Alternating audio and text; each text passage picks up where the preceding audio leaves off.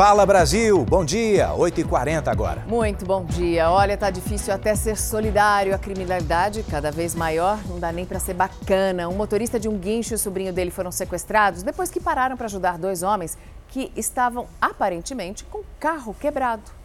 Obrigado por ter salvado minha vida. Foi da Polícia Militar. Obrigado por ter salvado minha vida, meu irmão. Foram duas horas reféns dentro do caminhão, na mira dos criminosos. Tortura, você entendeu? Tanto psicológica, agressivos, violentos. Eu achava até, até então que era uma, um revólver de, de brinquedo, mas sem possibilidade de reagir.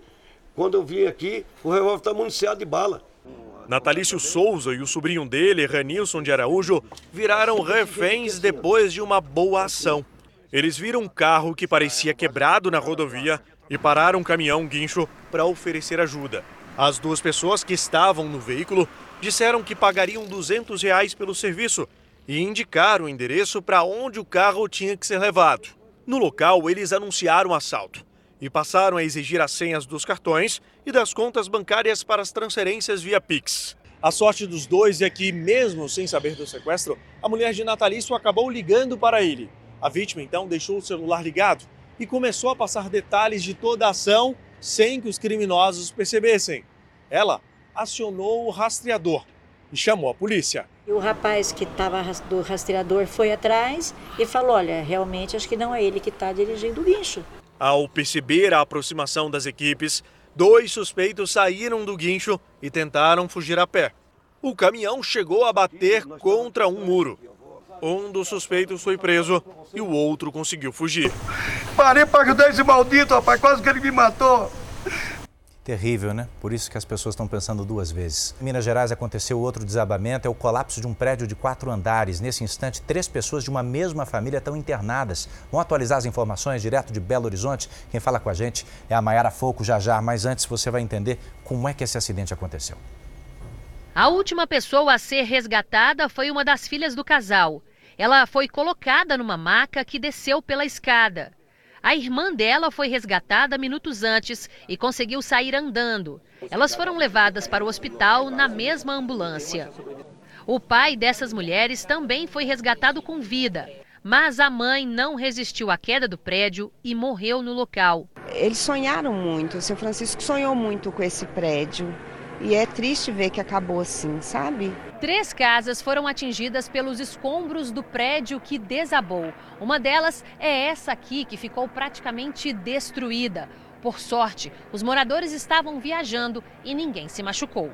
Eu ouvi, acordei com barulho, inclusive, muito alto e muito pó.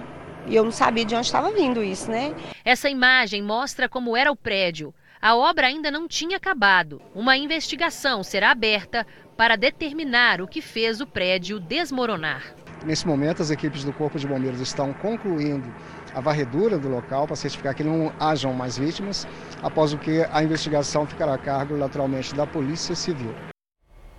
Um prédio novinho, portanto, recém-construído, ainda em fase de acabamento. É por isso que a gente vai a Belo Horizonte, o local onde desabou esse prédio, e a Maiara Foco conta pra gente. Maiara, bom dia. É, essa obra estava regularizada, estava tudo certo?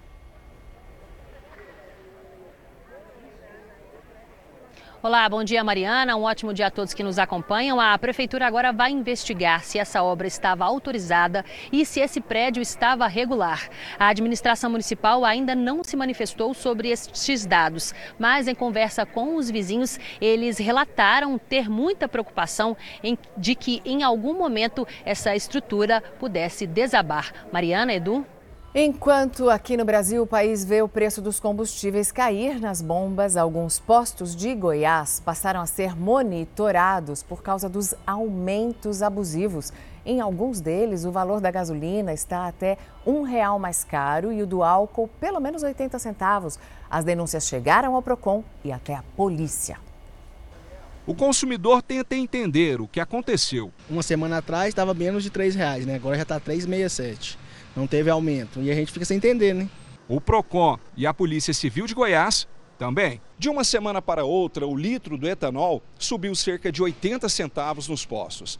A gasolina até um real por litro. Isso, apesar do combustível feito da cana-de-açúcar estar em plena safra. e a Petrobras não ter anunciado novos aumentos nos combustíveis derivados do petróleo. Policiais civis e fiscais do Procon estão visitando distribuidoras e postos de combustíveis para tentar entender os motivos do aumento. Em alguns postos, já foi detectado que o aumento é injustificado e abusivo. Nós voltamos em um dos postos onde o aumento do lucro bruto da gasolina chegou a 42% e do etanol o lucro bruto chegou a 21,4%. De acordo com o um sindicato que representa os postos de combustíveis, nos últimos meses os postos abriram mão da margem de lucro e baixaram os preços além do que foi anunciado pela Petrobras e mais do que foi previsto com a redução do ICMS. Agora estão apenas recuperando a margem de lucro perdida. Justificativa que não convence a polícia. E o nosso inquérito policial foi instaurado para investigar a prática de crime contra as relações de consumo. Tanto no que se refere ao aumento abusivo, ou seja, sem justa causa desses produtos, especialmente etanol e gasolina, como também o dever de informação nas bombas. Informação essa que deve ser clara e precisa e não pode induzir o consumidor a erro. Ah, tem que ficar em cima mesmo. É o seguinte, nessa quarta-feira, bombeiros estão mandando reforço para o combate a focos de incêndio na região do Porto da Manga, em Corumbá, Mato Grosso do Sul. Olha as imagens, porque desde a última segunda-feira, os focos de incêndio não param de consumir a vegetação. O fogo se concentra às margens do rio Taquari e esse aí é um local de difícil acesso. Inicialmente, duas equipes com 10 bombeiros combatiam o um incêndio. Como o fogo não foi controlado, mais uma equipe acaba de ser enviada. Tem inclusive imagens de satélite já mostrando como isso vai ser necessário para o monitoramento, ajudando a combater o fogo de cima. A prioridade aqui é para notícia ao vivo, então é o seguinte: está começando em várias partes do país uma paralisação nacional dos profissionais da enfermagem. Você deve se lembrar, a gente já noticiou, eles ganharam um piso nacional salarial, né? Mas esse piso acabou questionado e suspenso pela justiça. Estamos diante de um ato que deve durar 24 horas. Mas qual o peso disso? Vamos para Brasília? Fala, Vanessa Lima, conta pra gente. O pessoal acredita ainda que esse piso salarial suspenso pelo Supremo pode ser restabelecido? Bom dia, Edu. Olha, embora seja uma tarefa considerada difícil, a categoria já está lutando para isso. Bem aqui atrás de mim, estão no gramado em frente ao Congresso Nacional, pertinho do Ministério da Saúde. Um dos argumentos da categoria é de que durante a tramitação da proposta no Congresso Nacional, essa questão do impacto financeiro foi analisada e mesmo assim o texto foi aprovado. Mas ao suspender o piso, o ministro Luiz Roberto Barroso deu prazo de 60 dias para que o impacto financeiro fosse analisado. Os líderes da categoria também argumentam que, em relação ao projeto original, a proposta original, o piso da categoria teve uma redução significativa em relação ao valor. Edu, Mariana. Obrigada, Vanessa. Hoje estreia aqui na Record TV a quarta temporada da superprodução Reis. A série vai mostrar as origens do rei Davi, um líder que é admirado em todo o mundo até os dias de hoje, 3 mil anos depois.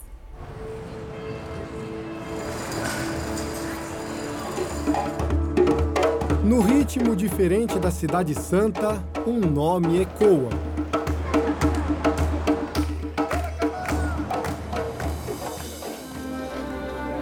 Essa é a Rua Davi, na cidade velha de Jerusalém, uma rua em homenagem ao rei de Israel. Desde que Davi conquistou Jerusalém, três mil anos atrás, diferentes povos, diferentes nações passaram por aqui, se estabeleceram na cidade. Mas mesmo depois de tantos séculos, todos concordam que se não fosse Davi, Jerusalém não teria até hoje a importância que tem. Três mil anos depois, as conquistas de Davi ainda são celebradas e cantadas. David, Melech Israel, Chai, Chai, Chai.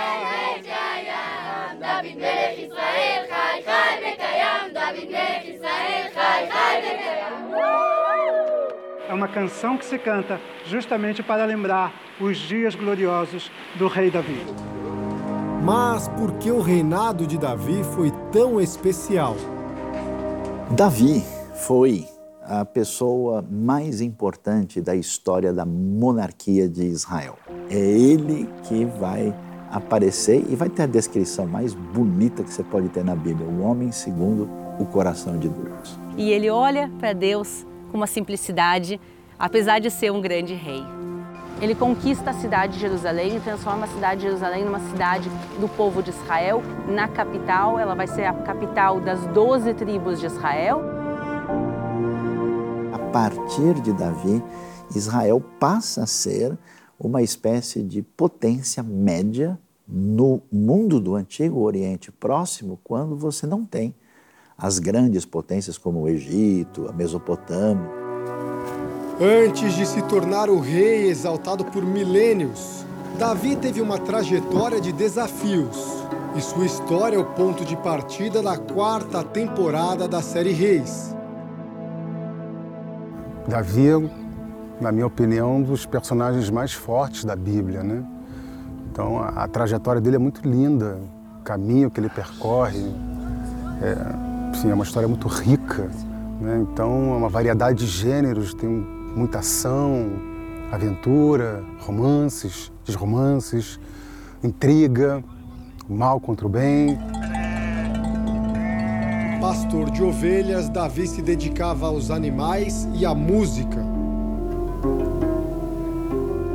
Mas surpreende a todos com a sua coragem.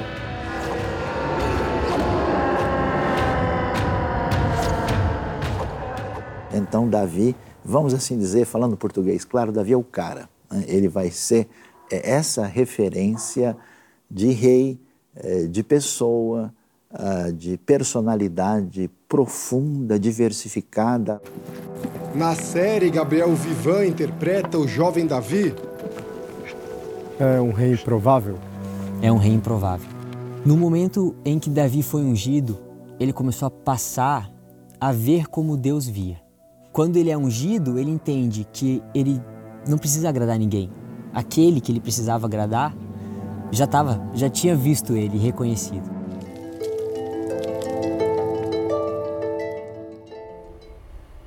Não esquece, hein? Anota aí, a estreia da quarta temporada de Reis é hoje, logo depois do Jornal da Record. Agora a gente muda de assunto porque é exclusivo. Você vai entrar conosco em empresas de produtos químicos que escondiam das autoridades um segredo. Por trás de rótulos difíceis de ler e daquelas substâncias de nome complicado, havia um esquema criminoso. Dentro dessas empresas tinha gente que desviava produto para engordar o lucro do tráfico de drogas. É assim que nasce, por exemplo, a cocaína batizada e o Fala Brasil acompanhou de perto o trabalho da Polícia Federal. A máquina que funciona a todo vapor empacota cocaína, um processo industrial muito bem organizado. Para chegar nessa fase de embalagem, a droga foi antes misturada com produtos químicos desviados de indústrias legalizadas. O esquema foi descoberto pela Polícia Federal, que controla a venda e a fiscalização dessas substâncias. Durante dois anos, os investigadores monitoraram empresas que tinham licença para usar esses materiais. Foi descoberto que algumas fábricas compravam um estoque maior de substâncias do que a capacidade de produção. A suspeita é que essa quantidade extra era repassada para os traficantes. Foi o alerta para uma operação da Polícia Federal em quatro estados. Foram apreendidos veículos usados no transporte dos produtos, dinheiro e armas. Um dos alvos foi uma empresa que produz ração para cães e gatos em São Paulo. Foram cumpridos oito mandados de prisão e 41 mandados de busca e apreensão. Os investigadores flagraram a entrega de produtos químicos e perigosos armazenados em tambores de papelão. É um transporte feito sem nenhum tipo de cuidado em porta-malas de carros e vans. A investigação também conseguiu registrar a rotina em um laboratório e a chegada de um lote de cafeína que seria misturada à droga. Aí, primo, como é que é esverdeado, ó. Hum, olha lá como é que ela é esverdeadona. E ela é pesada, ó. Outro produto químico usado pelos traficantes é a lidocaína, um tipo de anestésico. Os criminosos também acrescentam à cocaína o ácido bórico, usado em tratamento de infecções causadas por fungos. A mistura clandestina de substâncias químicas à cocaína é um risco à saúde. Os traficantes misturam esses produtos que têm a venda restrita sem nenhum tipo de controle. A ideia é aumentar o volume para faturar mais. A Polícia Federal acredita que grande parte da cocaína consumida no Brasil não seja pura. Na rua, você não encontra cocaína nesse nível de pureza, que é a partir de um quilo, ela consegue fazer quase para mais de 5 quilos. O usuário vai estar tá achando que vai estar tá consumindo uma droga da melhor qualidade e está sendo ludibriado. Segundo as investigações, com os desvios das indústrias e as misturas clandestinas, o tráfico de drogas teria produzido 75 toneladas de cocaína em dois anos. A Polícia Federal pediu bloqueio de 20 milhões de reais em bens dos suspeitos presos e ainda investiga a participação das fábricas no esquema. Caso a empresa tenha uma licença válida, essa empresa passa por um processo administrativo ela pode sofrer algumas sanções, que é desde a advertência até mesmo a suspensão ou cancelamento da licença. Em relação ao desvio de produtos químicos, as pessoas que se incorrem nessa conduta podem responder pelo crime de tráfico de drogas, que, que impõe uma pena de 5 a 15 anos. Teve morte cerebral o homem que foi baleado por um policial ao passar por uma blitz no Rio de Janeiro. A prisão do PM, que era provisória, foi convertida em preventiva. Na porta do hospital, a notícia que nenhuma mãe gostaria de dar e receber. Meu filho morreu com a covardia de um policial irresponsável. E agora? O que vai ser de mim? O que vai ser da minha vida sem meu filho? Rafael Montovanelli, o radiologista de 40 anos, estava internado no Hospital Federal do Andaraí desde a madrugada de segunda-feira. Ele foi baleado na cabeça com um tiro de fuzil por um policial militar do batalhão do Meia. O tio do rapaz e advogado da família estava revoltado com tudo o que aconteceu. Vocês destruíram uma família, um pai de uma criança que vai nascer agora. Rafael tinha saído para assistir o Fla-Flu no Maracanã com os amigos e foi baleado quando voltava para casa. O radiologista também era pai de primeira viagem. A esposa dele está grávida de oito meses e a filha nasce daqui 15 dias. O carro em que o radiologista estava passou por perícia na Polícia Civil, que deve ouvir todos os amigos que estavam com Rafael no momento do crime. O policial militar, autor do disparo, é um soldado que entrou para a PM há pouco tempo. Márcio Felipe dos Santos Ribeiro foi preso em flagrante e é investigado por tentativa de homicídio. Eu estava dormindo, o primo dele bateu na porta. Falei, pô, quase duas horas da manhã bateu na porta, eu assusto, né? Eu falei, o que, que houve, meu Deus do céu? Alguma coisa aconteceu o quê? Não, tia, não, tia. O Rafael que está no hospital que teve uma bala. Está com uma bala na cabeça. É a violência no Rio de Janeiro, que vive invertendo a ordem da vida. Normalmente, algumas pessoas que eu perco já têm idade avançada, são avós. Segue a ordem normal, né? Tio com mais idade, tia com mais idade, tudo bem. Mas assim, um primo três anos mais velho que eu nessa situação é, é impraticável. São os nomes da violência, né? Preocupada com a chegada do inverno e também com a escassez do gás natural da Rússia, a ministra do Meio Ambiente da Suíça acaba de recomendar que as pessoas tomem banho juntas para economizar energia. A sugestão de Simoneta Somaruga virou motivo de piada. Durante a entrevista em um jornal local, a ministra pediu que a população comece a racionar energia, desligando TVs e computadores, além de criar o hábito do banho coletivo. Depois da repercussão e das piadas, Simoneta voltou atrás e disse que, na verdade, a dica era destinada aos mais jovens e que, de fato, dividir o chuveiro com outra pessoa não é conveniente. A possibilidade de ficar sem energia preocupa outros países aqui da Europa. O bloco se prepara para essa falta de gás e pede para que os países reduzam em até 15% o consumo até março do ano que vem. Sem esse racionamento, a escassez no inverno congelante de até 5 graus negativos é praticamente certa e muitas casas podem ficar sem aquecimento. E agora de manhã, o presidente da Rússia, Vladimir Putin, fez um pronunciamento dizendo que vai mobilizar 300 mil reservistas e vai fazer novos investimentos em armas, numa escalada na guerra contra a Ucrânia. Assunto para nossa correspondente na Europa, a Ana Paula Gomes. Ana Paula, boa tarde para você em Portugal. Qual é a justificativa do presidente russo? Bom dia, Mariana. Olha, o presidente Vladimir Putin justificou dizendo que vai usar todos os meios para defender a Rússia da Ucrânia e também da OTAN, a Aliança Militar do Ocidente. Agora devem ser convocados 300 mil reservistas. Putin disse que não é um blefe, acusou os países do Ocidente de querer destruir a Rússia por uma chantagem nuclear. Esse anúncio vem depois de separatistas ali do leste e do sul da Ucrânia anunciarem um referendo para anexação do território já a partir dessa semana. A guerra completa quase sete meses e, recentemente, a Ucrânia anunciou a retomada de territórios como Kherson e Kharkiv, abalando a confiança da Rússia. Mariana Edu. Obrigada, Ana Paula. Olha, o Olaf, o chanceler da Alemanha já disse que o Putin só vai parar essa guerra quando souber que não pode mais ganhar. Dá medo, hein, Edu? Lá na Europa não se fala mais do funeral da rainha, não. Não mesmo, ainda mais depois de rápidos arroubos democráticos falando em plebiscito para anexação de áreas separatistas. O mundo está de olho. nuclear. E sabe que o Brasil também está de olho nisso, isso interfere diretamente nas nossas vidas, por isso, nas eleições presidenciais brasileiras, tem muito candidato se posicionando. A gente vai falar agora um pouquinho sobre essa reta final, afinal de contas, faltam apenas 11 dias para o primeiro turno. O presidente e candidato Jair Bolsonaro não tem agenda de campanha prevista para esta quarta-feira e vai ficar em Brasília.